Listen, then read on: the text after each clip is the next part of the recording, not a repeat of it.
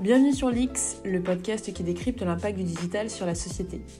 Nous te retrouvons après une semaine de coupure où nous avons profité pour diffuser notre première enquête Leaked Out dédiée au coronavirus, d'ailleurs je t'invite à aller l'écouter, pour une reprise ce mardi 1er septembre.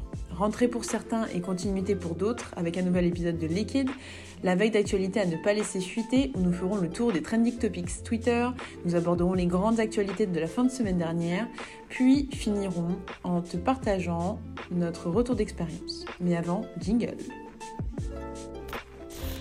Sont connectés virtuellement. Un dauphin Wipe it down. Wipe Das Auto.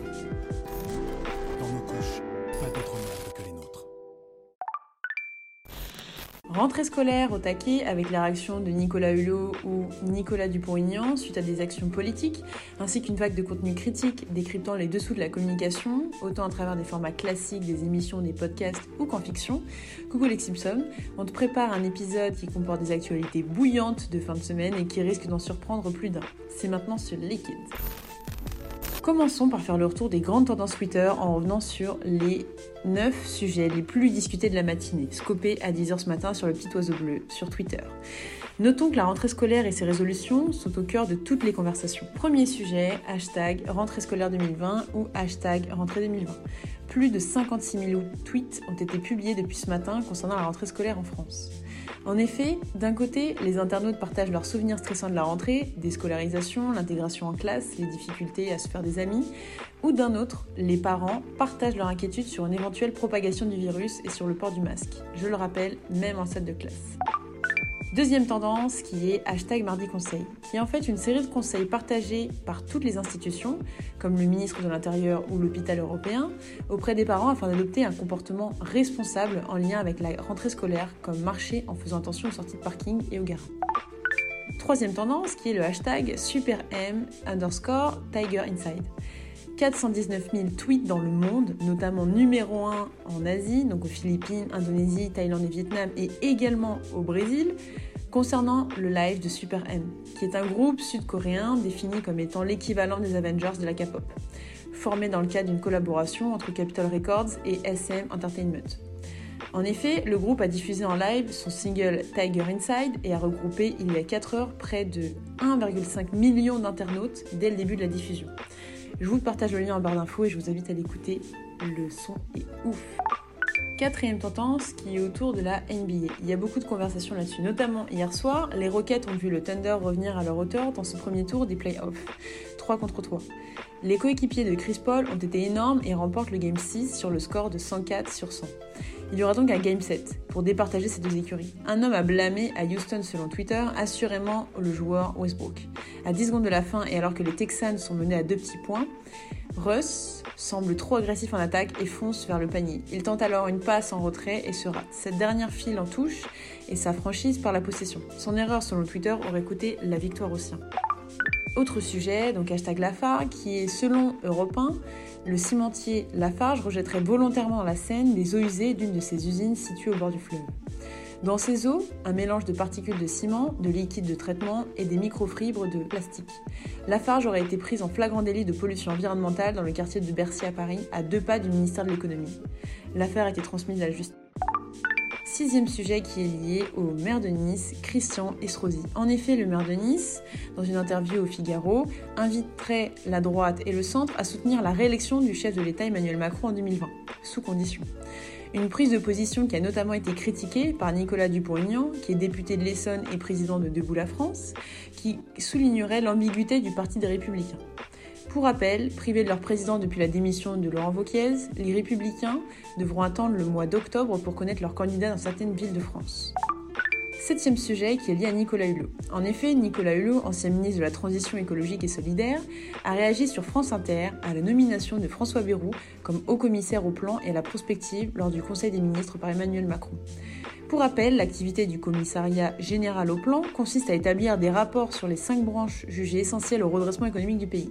Le charbon, l'électricité, la sidérurgie, le ciment et les transports. pour ainsi en dégager une empreinte plus verte.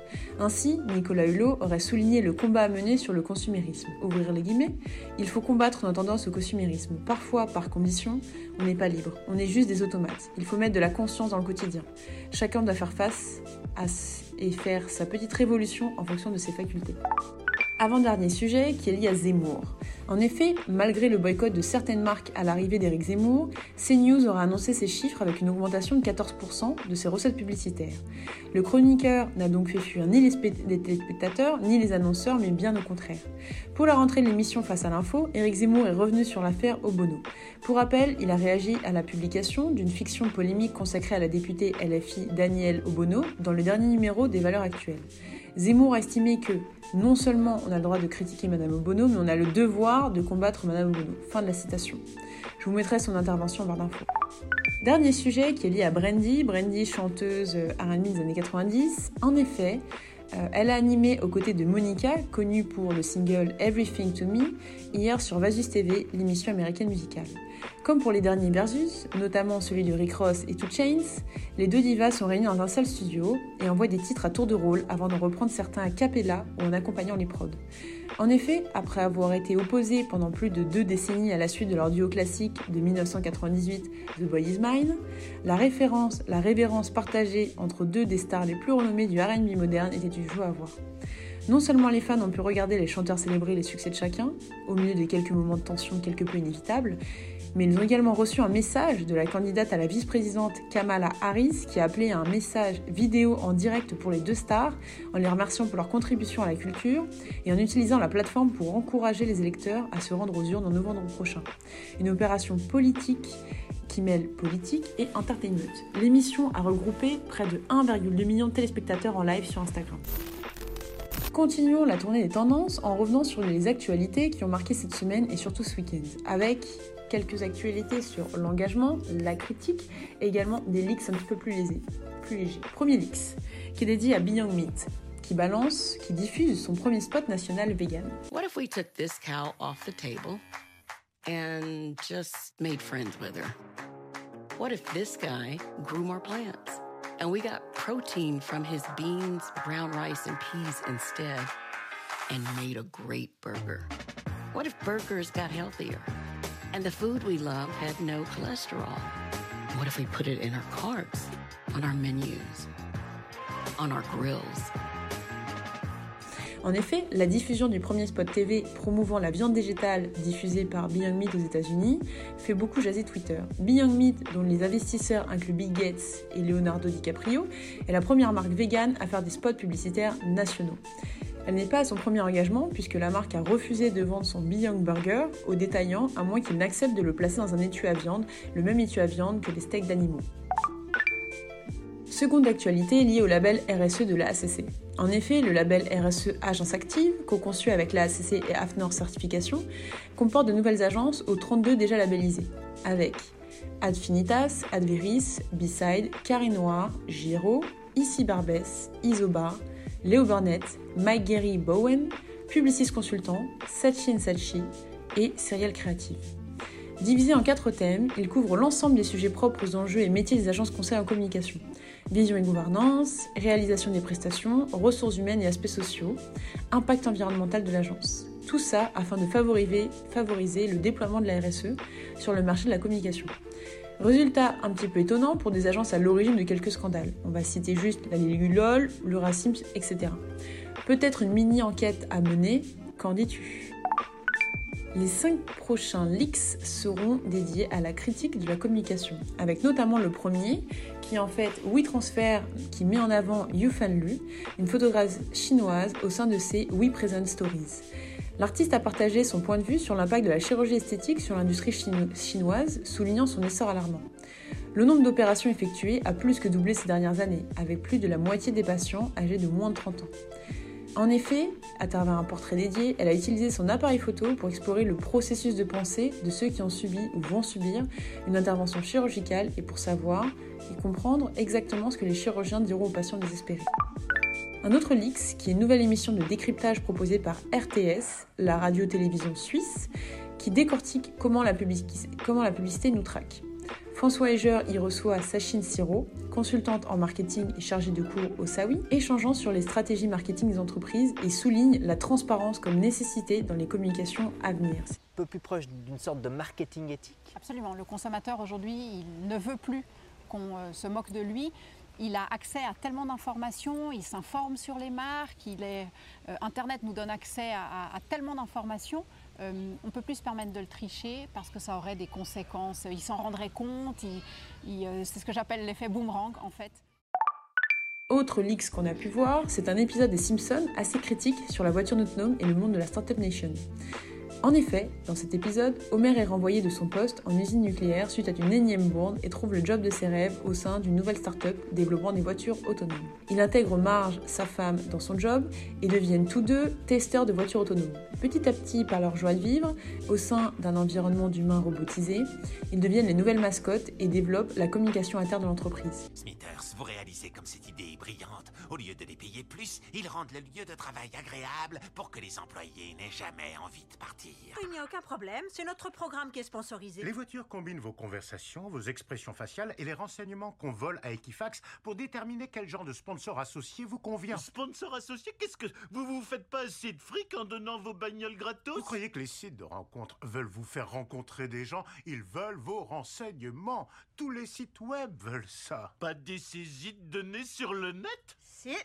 Oh Et vous ne pouvez pas nous en empêcher. Quand vous nous avez rejoints, vous avez signé un accord de confidentialité que personne ne lit jamais. Vous ne vous mesurerez pas à nous. Nous avons des avocats qui viennent d'un croisement de Eh loups. bien, préparez-vous à entendre parler d'un gars qui prétend être mon avocat, probablement Mo.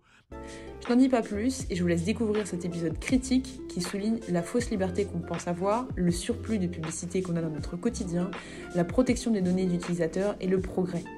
Un épisode à voir.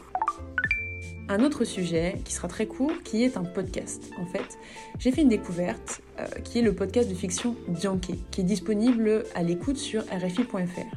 Ce podcast est, po- est produit en Afrique de l'Est, en l'occurrence à Dakar, par l'ONG sénégalaise RAES, avec le soutien de l'Agence française de développement et CFI. Mon Afrique, c'est pas un continent, c'est un ventre, un bouclier, l'origine du monde. Elle a le front digne, un nez fier, et s'il eût été plus court, la face du monde aurait changé. Elle a des stigmates sur les joues et sur les tempes. On lui offre la noix de cola pour embrasser ses lèvres. Mon Afrique, personne ne la connaît mieux que moi. Je l'ai fréquentée sur les bancs de l'école. Les autres disaient d'elle qu'elle était un garçon manqué. Moi, j'avais à l'idée qu'elle était, qu'elle est et qu'elle restera la Vénus qui ouvre le chemin pour les membres de son clan. Les autres disaient, c'est une fille. Elle était bien plus qu'un homme. Elle était une femme en devenir. Et elle s'appelait Dianké, mon Afrique. Alors, laissez-moi vous parler d'elle. Dianké. On raconte toujours mieux une histoire quand on aime. Celle de Dianké commence un jour comme un autre, quelque part dans mon pays.